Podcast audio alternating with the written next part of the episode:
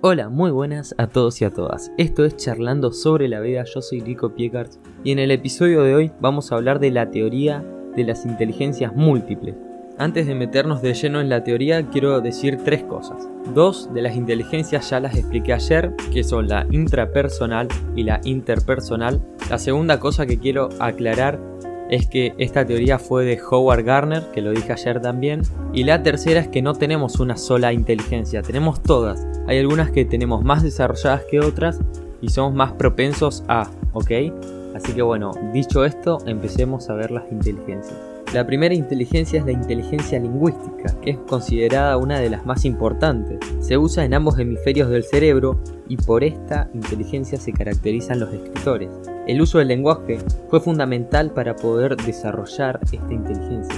En cuanto al aspecto biológico, hay un área específica del cerebro que se llama área de Broca, que es la responsable de la producción de oraciones gramaticales. Algunas habilidades implicadas con esta inteligencia es la capacidad de comprender el orden y el significado de las palabras en la lectura y al hablar y al escuchar. También tenemos perfiles profesionales como lo pueden ser los escritores, los líderes políticos o religiosos, los poetas y los vendedores. La segunda inteligencia es la inteligencia emocional, o como algunos le dicen, el buen oído, que es el talento de los grandes músicos, cantantes y bailarines. Esta inteligencia viene desde el nacimiento y varía en cada persona. Algo importante es que por más fuerte que sea nuestra habilidad e inteligencia musical desde el nacimiento, para que ésta alcance su máximo potencial necesita ser estimulada ya sea para tocar un instrumento o escuchar una melodía, por ejemplo. En cuanto a los aspectos biológicos, lo único que se sabe es que son áreas del hemisferio derecho, pero no se sabe bien cuáles son las áreas que trabajan con claridad ante esta inteligencia. Algunas capacidades implicadas son como la capacidad de escuchar, cantar y tocar instrumentos, y otras habilidades relacionadas son las de crear y analizar música. Los perfiles Profesionales que se pueden sacar de esta inteligencia son músicos, compositores y críticos musicales. La tercera es la inteligencia lógico-matemática. Los que la tienen más desarrollada hacen uso del hemisferio lógico del cerebro y pueden dedicarse a las ciencias exactas. Esta inteligencia es la que más se acerca al concepto de inteligencia tradicional.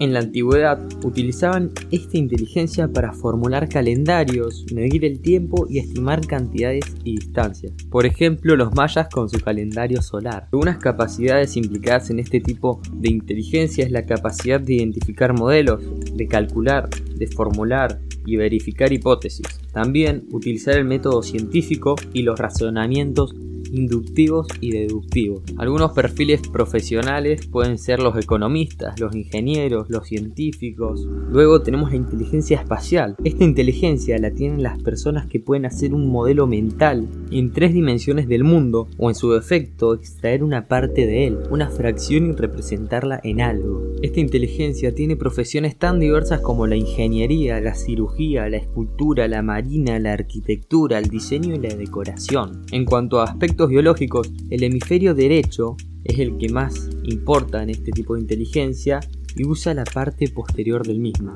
Algunas capacidades implicadas son la capacidad de presentar ideas visualmente, de crear imágenes mentales, de percibir detalles visuales, dibujar y confeccionar bocetos. Los perfiles profesionales pueden ser pintores, fotógrafos, arquitectos, diseñadores y publicistas, más los que dije hace un ratito. Luego tenemos la inteligencia corporal kinestésica, que la tienen esas personas que tienen la capacidad de usar su cuerpo para resolver problemas o realizar actividades. Dentro de ellas podemos encontrar a deportistas, a cirujanos, a bailarines, a actores.